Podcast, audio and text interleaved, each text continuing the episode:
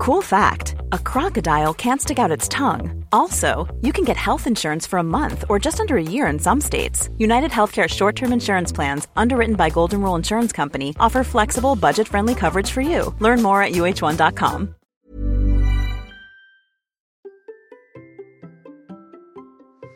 En quoi l'entraînement route et l'entraînement trail diffèrent-ils l'un de l'autre Et est-ce qu'il y a des points communs Bah, c'est la question qui m'était posée cette semaine. Allez, c'est parti Bonjour, bonjour mes champions et mes champions, c'est Bertrand, bienvenue dans ce nouveau numéro du conseil, j'espère que vous allez faire ma patate l'énergie, que tout va bien pour vous. Tous les samedis je propose un épisode qui est une réponse à une question reçue sur la course, l'entraînement, le mode de vie, le mental, la préparation des objectifs et l'organisation. C'est un bout d'un format question-réponse plus long que je propose tous les vendredis dans le Running Club, la communauté bienveillante autour du podcast pour vous aider à devenir champion du monde de votre monde, champion du monde de votre monde et relever vos défis personnels. Le lien est bien entendu dans les notes de l'épisode. Et aujourd'hui, c'est une question qui me vient de Jean-Yves. Et la question de Jean-Yves me vient par Instagram, at Bertrand Soulier. Et la question était de me dire, sortie longue, plan d'entraînement, que l'on fasse en route ou en trail, est-ce la même chose? Alors, j'ai envie de dire oui, j'ai envie de dire non. En fait, non, c'est pas possible de vraiment faire la même chose exactement, mais, mais ça n'empêche qu'il y a la question de savoir s'il n'y a pas des points communs. Et pour répondre à ta question, Jean-Yves, le premier point qui est vraiment important, c'est de se rappeler qu'on ne s'entraîne pas pour s'entraîner, pour juste le plaisir de s'entraîner, mais on s'entraîne pour être le plus performant sur l'objectif fixé. Donc, le plus performant, ça veut dire quoi? Ça veut dire quelles ressources je dois mobiliser pour atteindre mon objectif. J'ai des ressources. Quelles sont ces ressources? Qu'est-ce que je dois mobiliser comme ressources pour atteindre mon objectif? Et donc ça veut dire qu'il faut d'abord définir son objectif. Courir un marathon sur plat est différent de courir un trail, mais courir un 5 km route, c'est pas pareil que courir un marathon ou un semi-marathon ou euh, un 24 heures. Et un trail de 12 km assez plat n'est pas la même chose que faire un trail nocturne comme la Saint-Élion avec le dénivelé, la nuit, la durée de la course. Donc, même si des fois les distances peuvent ressembler, par exemple, on pourrait se dire, oui, mais entre un marathon et euh, un maratrail, par exemple, hein, 42 km route et 42 km trail, on pourrait se dire c'est la même distance, est-ce que je peux préparer de la même manière? Bah non, bah non, parce qu'en fait c'est là où il est important de, faire la, de regarder vraiment la spécificité de la course. Et c'est vraiment, vraiment là-dessus, je voudrais insister, c'est d'abord de cerner l'objectif que l'on vise et le déconstruire, c'est-à-dire le découper en morceaux en se demandant quelles sont les caractéristiques de la course, du défi qu'on se lance. En fait, c'est vraiment super important, c'est de dire j'ai un objectif. Quel est l'objectif d'ailleurs qu'on peut faire sur une course? Parce qu'il y a des courses qu'on a envie de faire pour la finir, il y a des courses qu'on a envie de faire pour faire le meilleur temps possible, il y a des courses qu'on veut faire pour battre son record, par exemple. Et euh, c'est pas tout à fait la même manière d'aborder les courses, vraiment. Donc là, il y a un changement. Donc déjà, c'est de dire, je vais faire telle course, oui. Comment j'ai envie de la courir? Est-ce que c'est juste pour finir? Est-ce que c'est pour faire un temps? Et à partir de là, ça va me donner en fait la liste des compétences que je dois avoir pour finir et performer comme je le veux. De quelles compétences j'ai besoin pour courir par exemple un marathon De quelles euh, compétences j'ai besoin pour courir un 5 km ou un 10 km ou battre mon record par exemple sur le 10 km ou sur le semi-marathon. Et en fait, la question qui va se poser, c'est quand je parle de compétences, ça peut être la compétence à courir vite, ça peut être la compétence à monter facilement, ça peut être la compétence de descendre, ça peut être la compétence de savoir m'alimenter, ça peut être la compétence de savoir courir de nuit, ça peut être la compétence de ne pas dormir, ça peut être la compétence euh, de résister à la fatigue, etc. Enfin voilà, il y a plein de compétences qu'on peut développer. Mais la question qui se pose, c'est est-ce que je les ai déjà? Est-ce que je dois les entretenir? Est-ce que je dois les acquérir totalement? Est-ce que je dois les développer spécifiquement? Et dans ce cas-là, comment je dois le faire? Et donc en découle le plan d'entraînement et la préparation globale. C'est pour ça que prendre un plan d'entraînement tout fait qui existe comme ça est quand même souvent très compliqué parce que on a chacun nos particularités, nos spécificités et je vois très bien sur les coachings, sur la préparation mentale que je peux faire avec des gens qui me font appel à mes services. Bah, c'est vraiment de se dire, bah, finalement, c'est quoi l'objectif? Comment on va atteindre cet objectif-là? c'est quoi les éléments dont on a besoin pour atteindre cet objectif-là? Et finalement bah, comment on fait pour mettre tous les ingrédients ensemble? Et c'est vraiment très important de le considérer de cette manière-là. Et pourtant, est-ce qu'il n'y aurait pas quand même des passerelles? Est-ce qu'il n'y aurait pas des passerelles entre l'un et l'autre en se disant, bah finalement, est-ce que euh, si je fais de la route, ça prépare pas le trail, ou est-ce que si je fais du trail, ça prépare pas la route? Eh bien, bien entendu que si, on peut considérer que c'est une forme d'entraînement croisé entre la route et le trail, par exemple. Parce qu'on se dit, courir, c'est courir. Le développement de l'endurance mentale, par exemple, qu'on fasse de l'endurance mentale sur route ou sur trail, sur chemin, bon, finalement, ça reste de l'endurance mentale à part, à quelques exceptions près. Souvent, en fait, on va se retrouver, par exemple, sur euh, route avec un peu plus de place, sur trail avec ben, de la montée, de la descente. L'endurance mentale, on va pas la travailler tout à fait de la même manière, mais on peut dire que, en fait, si je m'entraîne à courir une heure, une heure et demie ou deux heures, Bon, bah grosso modo, que je le fasse sur des chemins, ça peut être plus sympa que de faire ça sur une piste, euh, ça c'est sûr, ou que sur de la route. Euh, la base, en fait, c'est de pouvoir courir une certaine distance ou un certain temps en endurance mentale, développer une petite mitochondrie, développer les muscles, développer un petit peu tout le corps, sa capacité finalement à courir. Bon, bah ça, j'ai envie de dire, hein, si on est prêt à courir, on s'entraîner pour courir un marathon, ce qu'on a fait sur l'entraînement marathon va pouvoir nous servir pour un trail. Si on s'entraînait pour courir un trail, il n'y a pas de raison qu'on puisse pas passer sur marathon. Franchement, ça reste de la course, ça reste une manière de courir. Alors bien entendu, il y a des variations, mais les entraînements peuvent servir finalement à toutes les disciplines. Par exemple, on va dire que euh, si je développe ma VMA sur route pour par exemple faire un bon temps sur un marathon ou un semi-marathon ou sur un 5 km, bah, cette VMA peut me servir en trail pour courir plus vite, avoir plus de réserve à une vitesse moyenne. Hein, c'est toujours mieux. Par exemple, euh, et je le disais, par exemple, euh, bah, pas plus tard que euh, hier, au moment où vous écoutez cet épisode, bah, c'était de dire, bah, par exemple, si j'avais une VMA qui est un peu plus élevée et que je dois accélérer sur un trail pour passer une barrière horaire, pour aller plus vite sur un temps ou je ne sais pas quoi, bah je, je ça sera plus facile d'accélérer euh, pour euh, arriver à cet objectif-là si j'ai une VMA un poil plus haute. Donc si j'ai travaillé ma VMA même euh, si c'était pour faire de la route, et cette VMA qui s'est développée, et ben je l'aurai aussi en trail. Et des fois, ben, on peut se dire, je vais pouvoir courir un peu plus vite sur route ou sur chemin si j'ai une VMA un peu plus haute, si j'ai fait plus d'exercices de vitesse, par exemple, etc. Donc ça me donne un petit peu plus de confort pour courir, par exemple, à une vitesse qui est certes plus lente en trail que sur route, souvent, hein, on est dans ces schémas-là, mais par moment, ça permet aussi d'accélérer, ça permet d'avoir de la marge par rapport à la vitesse maximum qu'on peut atteindre, ça peut permettre d'accélérer pour, euh, je le répète, hein, pour passer une barrière horaire, mais ça peut permettre d'accélérer aussi, peut-être si on a un bon classement, ou si on a envie de se faire plaisir, ou des choses comme ça. Donc, c'est pas incompatible l'un et l'autre. Euh, par exemple aussi, un autre exemple que je donnais souvent, c'est faire des séances de côte va aider à développer la capacité cardio et la foulée globalement. Et moi, avec le club, on faisait des séances de côte. Les séances de côte, elles servaient notamment à des marathoniens qui finalement leur permettaient de lever plus les jambes, développer le cardio, d'avoir de la résistance, de travailler le mental, etc. Et c'était pas spécifiquement un entraînement purement trail, pas spécifiquement un entraînement purement, on va dire route. C'est un entraînement qui concerne la technique de course, qui va concerner la capacité à courir, qui va concerner le mental, qui va concerner aussi quelque chose qui est vraiment important, c'est travailler l'économie de course. Et travailler l'économie de course est très bénéfique dans tous les cas. C'est quoi l'économie de course? Bah, C'est finalement quelle dépense énergétique je fais pour arriver à me déplacer? Et c'est pas juste une question de vitesse, c'est une question est-ce que je suis tendu, est-ce que je serre les bras, est-ce que je fais des mouvements parasites, est-ce que je lève les jambes de telle manière, est-ce que je pousse bien dessus, est-ce que j'ai une foulée trop haute, tous ces éléments-là, ça va jouer. Si on a une bonne économie de course, par exemple pour courir un semi-marathon, bah cette économie de course, elle va nous servir aussi pour courir un trail. Il n'y a aucun problème là-dessus. Mais, mais est-ce que ça veut dire qu'on peut prendre un plan trail et euh, avec euh, les sorties longues telles qu'elles sont faites pour courir un marathon ou inversement? Eh ben c'est là qu'en fait je, je pense que non. Vraiment je pense que non. Parce que le plan en fait, qu'est-ce qu'il va permettre de faire, Jean-Yves Il va te permettre de faire du spécifique. Et c'est quoi le spécifique? Et là on en revient aux objectifs que tu vas avoir. Comment tu veux le courir? Qu'est-ce que tu veux faire? Le marathon par exemple du spécifique c'est quoi? C'est de tenir une même allure tout au long de la course être régulier. Souvent c'est plat, c'est rare des marathons qu'on a beaucoup de montées. Alors ça peut arriver qu'il y ait beaucoup de dénivelé sur certains marathons, mais en général les marathons sont faits pour être relativement roulants et plats. Les semi-marathons aussi, pour battre des records, pour battre des temps, pour que les gens soient intéressés, pour venir battre le record, etc. Donc Qu'est-ce qui se passe souvent sur le marathon? On va dire, je vais définir une allure et dire, bah, cette allure-là, je vais la tenir au maximum. Et c'est quoi les séances spécifiques sur du marathon? On en a parlé avec Laure dans des épisodes vraiment sur le sujet de la minute perf. Et là, vous pouvez regarder dans les anciens épisodes c'est de dire qu'en fait, je dois développer ma vitesse pour être capable de courir à la vitesse que je vise.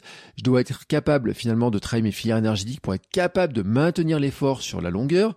Je dois être capable de mémoriser cette vitesse-là pour qu'en fait, naturellement, j'arrive à courir là-dessus, à cette bonne allure-là, et que mon économie de course, que ma filière énergétique, ma capacité à m'alimenter, etc., soit bonne à cette allure-là. Voilà, et c'est ça qu'on travaille en fait. En trail, on peut travailler et on va travailler l'enchaînement des montées, des descentes, les relances. J'en ai, parlé euh, la semaine dernière ou il y a 15 jours sur ma stratégie que j'avais utilisée pour courir plus vite un trail. Et c'est tout simple, hein, c'est de dire, bah, je m'entraîne à monter euh, en marchant ou en marchant avec les mains sur les euh, sur les cuisses pour avoir plus de puissance. Je m'entraîne aussi euh, à marcher plus par moment pour conserver l'énergie parce que j'ai besoin aussi de, de conserver de l'énergie. Je, je, vais m'entraîner à descendre plus vite. Je vais m'entraîner à, j'ai envie de dire, à piloter mes descentes, à piloter mes jambes dans la descente, à résister à la fatigue, à la casse musculaire dans les descentes. on va devoir aussi gérer des choses, par exemple sur le trail sont des distances qui sont plus importantes que sur le marathon, euh, enfin voilà, que sur route souvent. Et attention, c'est pas forcément garanti. Parce que euh, sur route, on peut faire, par exemple, si on fait 100 km de Millau, bon, ça fait 100 km. Euh, mais c'est vrai qu'il y a beaucoup de trails qui vont faire 50 km, 60, etc. Et avec le dénivelé, et eh ben la vitesse qui est un peu différente, on va courir plus longtemps que sur un marathon. Hein, il y a des trails où on peut mettre 5 euh, ou 6 heures pour les parcourir, alors qu'ils n'ont pas une distance qui est bien supérieure à celle d'un marathon, mais avec le dénivelé, avec la difficulté des terrains, on s'entraîne pas de la même manière. Donc, on va devoir s'entraîner à gérer des sorties qui soient plus longues, à gérer l'alimentation différemment, être plus autonome sans ravitaillement, tous les 5 ou 10 km par exemple aussi. Ça aussi, ça change beaucoup dans le repérage. C'est de se dire, ben, par exemple, j'ai un objectif euh, qui est de courir, euh, je reprends la Saint-Élion, en disant, mais sur la Saint-Élion, il n'y a pas de ravitaillement tous les 2, 5 ou 10 km. Il y en a un, par exemple, à tel endroit, tel endroit, tel endroit. Bah, ça veut dire que s'il y en a un tous les 20, 25 km, il faut tenir entre 20 et 25 km sur l'allure de courir de nuit, de courir dans la neige, de courir avec le froid, etc. Euh, c'est pas comme si on faisait juste comme ça une heure et demie entre chaque euh, entre entre les euh, entre chaque ravitaillement, c'est peut-être plus long, moins long, ça dépend un petit peu les, les, les cas comment ils sont placés. Euh, il y a la gestion du froid et tout, mais c'est totalement différent de se dire bah sur un marathon, si j'ai un coup de un coup de fringale, je sais qu'environ euh, toutes les demi-heures par exemple, je passe à un ravitaillement bah c'est différent. Et donc ça, il faut l'analyser, il faut le regarder. Ça veut dire que à ce moment-là, eh ben, il va falloir par exemple euh, se dire, faut que j'embarque avec moi plus d'alimentation, faut que je gère euh, le matériel par rapport pour porter, qu'est-ce que je vais apporter, qu'est-ce que je vais prendre, comment je vais le prendre, etc. Et donc il y a aussi d'autres éléments, par exemple, euh, Jean-Yves, on pourrait dire, euh, tu vas, est-ce qu'entre elles, tu vas courir la nuit? Bah oui, donc t'es à courir de nuit. Et là, on revient sur l'épisode sur lequel on avait parlé sur les nausées, sur les problématiques de petit déjeuner, sur les problématiques de repas, qu'est-ce qu'on va manger, etc. Là aussi, c'était un conseil euh, il y a deux trois semaines. Donc, des coureurs, par exemple, qui ont fait la Saint-Élion, m'expliquaient qu'ils partaient courir des samedis soirs à minuit euh, ils allaient faire des parcours et puis ils revenaient à 5 heures du matin. Donc ils avaient peut-être couru 36 km comme ça. Il m'avait dit on fait une sortie 36 km euh, qui fait sur tel parcours en 5 heures. Alors ce qui peut pour des marathoniens peut sembler plus lent, mais qui correspond finalement aussi à un entraînement de nuit avec du dénivelé, monter sur certains sommets, les descentes, etc., les gérer comme ça. Donc tout ça, en fait, il s'entraînait à le faire. Et en fait, cet entraînement-là ne sert pas à grand-chose sur les marathons. Pourquoi ça sert pas à grand-chose sur les marathons? Bah Parce qu'un marathon qui part à minuit, il y en a pas beaucoup. Euh, qui part avec autant de dénivelé que ce qu'il y a sur la Saint-Élion, bah il y en a pas. Et puis euh, les histoires de ravitaillement, de gestion d'alimentation, etc. sont encore totalement différents sur les marathons et tout. Donc finalement, c'est quoi l'histoire? C'est de se dire que on a besoin sur une course spécifique bah, d'un entraînement qui va être spécifique. Et ça peut aller loin hein, parce que sur du trail ça peut être les chaussures. Euh, ça va être les chaussures. C'est pas ça peut ça va être les chaussures ça va être le sac. Euh, bah oui pour porter de l'eau pendant euh, si on a un ravitaillement tous les 25 ou 30 kilomètres oui, il va falloir amener à boire. Oui, il va falloir amener à manger. Oui, sur certains cas, il va peut-être falloir des bâtons pour certains trails. Oui, il va falloir s'habituer à courir avec une frontale sur la tête. Euh, dernière sortie que j'ai fait dans un, dans, vous savez, dans un magasin euh, testing de chaussures, bah, il y avait euh, une dame qui se demandait, elle dit, ah, mais tiens, euh, telle frontale, elle est bien. Elle demandait à tester les frontales des autres personnes, etc. Parce que elle savait qu'elle avait une course de nuit à préparer, mais qu'elle n'avait pas de lampe frontale, donc il lui fallait une lampe frontale, etc. bah là aussi, finalement, c'est de l'entraînement, j'ai envie de dire, spécifique, de choisir le bon matériel, de le tester, de savoir si la frontale elle est confortable, de savoir si les chaussures vont être confortables, de savoir si finalement le sac d'hydratation dans lequel on va mettre plein de choses dedans, c'est confortable, si on a tous les éléments, qu'est-ce qu'on fait des bâtons, comment on utilise les bâtons, tous ces trucs-là bah des bâtons sur un marathon, euh, moi j'en ai jamais vu. Par exemple, hein, euh, sur les marathons que j'ai regardé à la télé, sur les marathons où euh, j'ai assisté en tant que spectateur, sur le marathon que j'ai couru, je n'ai pas vu quelqu'un courir avec des bâtons de trail. Hein, voilà. Mais par contre, sur des trails, même des trails courts, j'ai vu des gens s'entraîner à courir avec des bâtons parce que ils s'entraînaient sur des courses pour des courses qui allaient être plus longues et ils avaient besoin des bâtons. Voilà. Mais vous savez qu'il y a des trails aussi sur lesquels les bâtons sont interdits. Diagonale des fous. Donc ceux qui préparent la diagonale, ben ils vont pas s'entraîner avec des bâtons, alors que ils pourront pas faire la course avec des bâtons. Et enfin, en tout cas, ça sert pas, c'est pas du spécifique. Donc voilà, c'est, tout ça en fait, hein, la, logique, Jean-Yves, hein, si j'ai envie de dire, de, dire quelle est finalement les, quelles sont les compétences que j'ai besoin de développer vraiment spécifiquement pour la course que je prépare. Donc c'est quelle est la course que je prépare, quel est l'objectif que je veux avoir sur cette course-là. Et je le répète, hein, on peut très bien courir un semi-marathon avec l'objectif de battre son record, comme on peut très bien le, courir en se disant juste je vais être cool, je vais faire cool, j'ai juste besoin de travailler telle ou telle chose et encore même juste prendre du plaisir c'est pas vraiment la même préparation. Et ce qui veut dire que bah, les sorties vont être différentes, les sorties longues vont être différentes, ce qu'on va s'entraîner va être différent, on va pas préparer les mêmes choses, on va vraiment faire des choses différemment. Et c'est ça qui est vraiment important. La base pour travailler l'endurance mentale, on va dire que grosso modo, elle est commune. Développer la vitesse de base ou l'économie de course aussi. Mais ensuite, chaque course a ses besoins spécifiques. Et donc, Jean-Yves, tu dois inclure dans ton plan des entraînements qui soient spécifiques. Quand tu prépares un trail, ta sortie longue pour le trail, elle sera différente de ta sortie longue pour un marathon. Sortie longue sur marathon, on va travailler les allures, quelle allure on va courir, en sachant qu'on va se dire, bah, on va faire par exemple 5 fois, euh, enfin ou 3 fois 20 minutes par exemple à, l'allure marathon. Par exemple, hein, c'est un exemple, au début 5 fois 10 minutes, et puis euh, 3 fois 20 minutes, et puis peut-être 2 fois 40 minutes à l'allure marathon. Sur du trail, cette notion-là n'existe pas parce que dès que ça monte, eh ben on ralentit. Quand ça, on va travailler les relances, on va travailler les descentes. Donc la sortie longue va être différente. Et puis si le trail est très long et qui fait 70 km par exemple ou un truc comme ça, la sortie longue va être plus longue que celle pour préparer un marathon. Et on arrive aussi sur les week-end shocks en trail. Enfin voilà, il y a plein de, de stratégies qui sont vraiment spécifiques. Et c'est pas une question de trail ou de route en fait finalement. C'est vraiment spécifique à chaque objectif.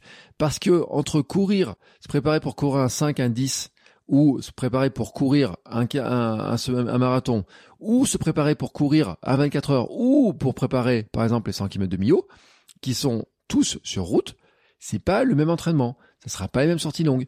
On va pas travailler à la même vitesse. Et euh, on pourrait le prendre dans plein de sports. Hein. Ça marche aussi dans le vélo, parce que l'autre jour on en a parlé dans le kilomètre 350. Ça marche dans tout. Donc finalement, le truc, c'est pas de se dire je prends un plan marathon pour préparer un maratrail, même si en distance ça ressemble. Non, c'est vraiment de se dire j'ai besoin de, pour mon objectif, je l'analyse, j'ai des besoins particuliers. Par exemple, tu peux très bien avoir besoin d'apprendre à monter plus rapidement en étant économique et ensuite de t'entraîner à descendre, les trajectoires de descente, etc. Il y a des gens qui s'entraînent spécifiquement à la descente parce qu'ils savent qu'ils ont un point faible sur la descente et qu'il y aura beaucoup de descente, ça va casser des, des, fibres. Et ben dans ce cas-là, faut s'entraîner à descendre, faut s'entraîner à monter, faut s'entraîner à descendre, faut s'entraîner à relancer. Et euh, ça, c'est des, des, trucs dont j'avais déjà parlé bah, dans le fameux épisode sur ma stratégie sur le trail court, par exemple. Donc ces choses-là, par exemple, s'entraîner à descendre, sur euh, un marathon de Paris, euh, t'as pas de descente. Ah, voilà, il y a, pas de montée, il y a pas, enfin il y a une petite montée, mais il y a pas de descente. Donc tu n'as pas besoin de travailler ta technique de descente, de pilotage, de pose de pied, etc. pour le faire. J'aurais même de dire la proprioception est beaucoup plus importante sur du trail que sur de la route. Donc ce que tu dois finalement regarder, c'est ton objectif, les besoins que tu as pour être performant. Donc quelles sont les compétences que tu dois développer, et puis ce que tu dois vraiment développer, ce que tu dois vraiment apprendre, ce que tu dois perfectionner. Et là, ça va te donner un plan d'action. Ça va te permettre d'avoir un plan d'action et de te dire, bah tiens, bah, je dois travailler ça, je dois pas travailler ça. Pour m'entraîner là-dessus spécifiquement, je vais faire tel type de séance. Pour m'entraîner à courir par exemple 10 heures sur une course, eh ben j'ai peut-être faire une séance avec de l'alternance course-marche, mais c'est pas de l'alternance course-marche pendant une heure et demie ou deux heures, c'est peut-être de l'alternance course-marche pendant trois heures ou quatre heures avec du dénivelé et ça va ressembler plutôt à de la balade et de la course. On peut retomber sur les week-end shocks, etc. Mais ça, en fait, c'est vraiment, j'ai envie de dire, la personnalisation, le sur-mesure, la compréhension vraiment de ce dont tu as besoin, de se dire, bah, pour telle course, j'ai besoin de travailler telle chose, pour telle course, j'ai besoin de travailler telle chose, et de se dire que là, c'est là que va jouer l'adaptation. C'est là que va jouer aussi la capacité à dire, bah, finalement, cet entraînement, à quoi il me sert? Et je le dis, hein, il y a des trucs qui sont communs. Oui, tous les coureurs, quelle que soit la discipline, on a besoin de développer sa vitesse, de maintenir sa vitesse, de maintenir, de développer son économie de course. Parce que l'économie de course, c'est qui nous fait gaspiller de l'énergie pour rien. Donc on en a besoin. La vitesse de base qu'on a, qu'on développe, elle est importante euh, pour faire le temps qu'on l'on souhaite sur marathon, pour faire le temps que l'on souhaite sur un 5 ou un 10 km, surtout si on bat son record. Elle est aussi importante bah, finalement pour être plus tranquille euh, sur du trail, sur les parties où on va relancer, on va être plus tranquille si on a une vitesse un peu plus élevée, hein, voilà, on n'est pas obligé de courir toujours au taquet, on va courir plus doucement pour garder son énergie, mais on est courir plus doucement par rapport à une VMA qui serait plus élevée, bah ça donne plus de marge, plus de confort en fait. Et je le répète, hein, on n'est pas à l'abri. Moi, je l'ai connu sur une course de devoir passer une barrière horaire. Si la barrière horaire, on dit bah tiens, j'ai deux kilomètres à faire en 10 minutes, ça va être un petit peu short. C'est là qu'on apprécie d'avoir fait des séances de vitesse à un moment donné qui vont nous permettre justement de dire bah là je sais que je suis capable d'accélérer pour passer ma barrière horaire euh, parce que bah avant euh, il y a eu des trucs techniques qui sont passés qui ont été difficiles etc. Ça peut arriver, il peut y avoir plein de choses. Hein. Moi je l'ai connu une nuit là-dessus et puis on se dit bah là il faut vraiment que j'accélère pour le faire ça et ben là, on se remercie finalement d'avoir fait des séances de VMA. Mais on peut se remercier peut-être aussi d'avoir fait des séances de cross. Peut-être que la séance de cross, en apparence, ne sert à rien pour préparer un trail, un ultra ou un UTMB ou je ne sais pas quoi. Mais peut-être que dans euh, l'effort, on va se rendre compte que oui, la capacité mentale qu'on a développée, euh, les appuis, les relances, etc. sont intéressants. Et, c'est ça en fait, hein, le bonheur de la course, c'est de dire que je prends mon objectif, je découpe, je regarde ce que j'ai besoin comme compétences pour devenir performant et comment je vais les travailler. Voilà, c'est mon conseil, Jean-Yves.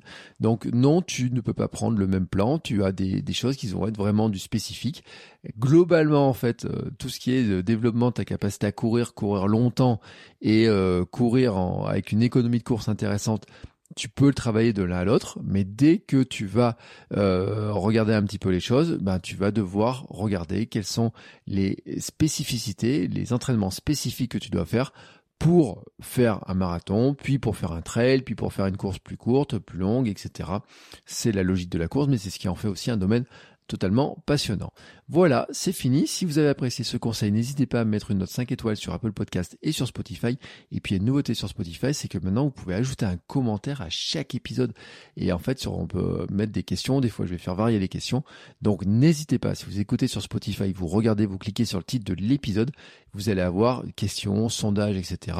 N'hésitez pas, à ajouter des commentaires partagez, donnez-moi vos remarques, vos retours sur ce que je viens de partager, envoyez-moi d'autres questions, je répondrai dans d'autres épisodes. Et on se retrouve la semaine prochaine pour de nouveaux épisodes. Ciao ciao les sportifs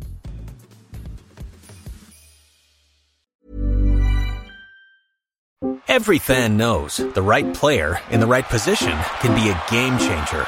Put LifeLock between your identity and identity thieves to monitor and alert you to threats you could miss. Plus, with a US-based restoration specialist on your team, you won't have to face drained accounts, fraudulent loans, or other losses from identity theft alone. All backed by the LifeLock Million Dollar Protection Package. Change the game on identity theft. Save up to 25% your first year at LifeLock.com slash aware.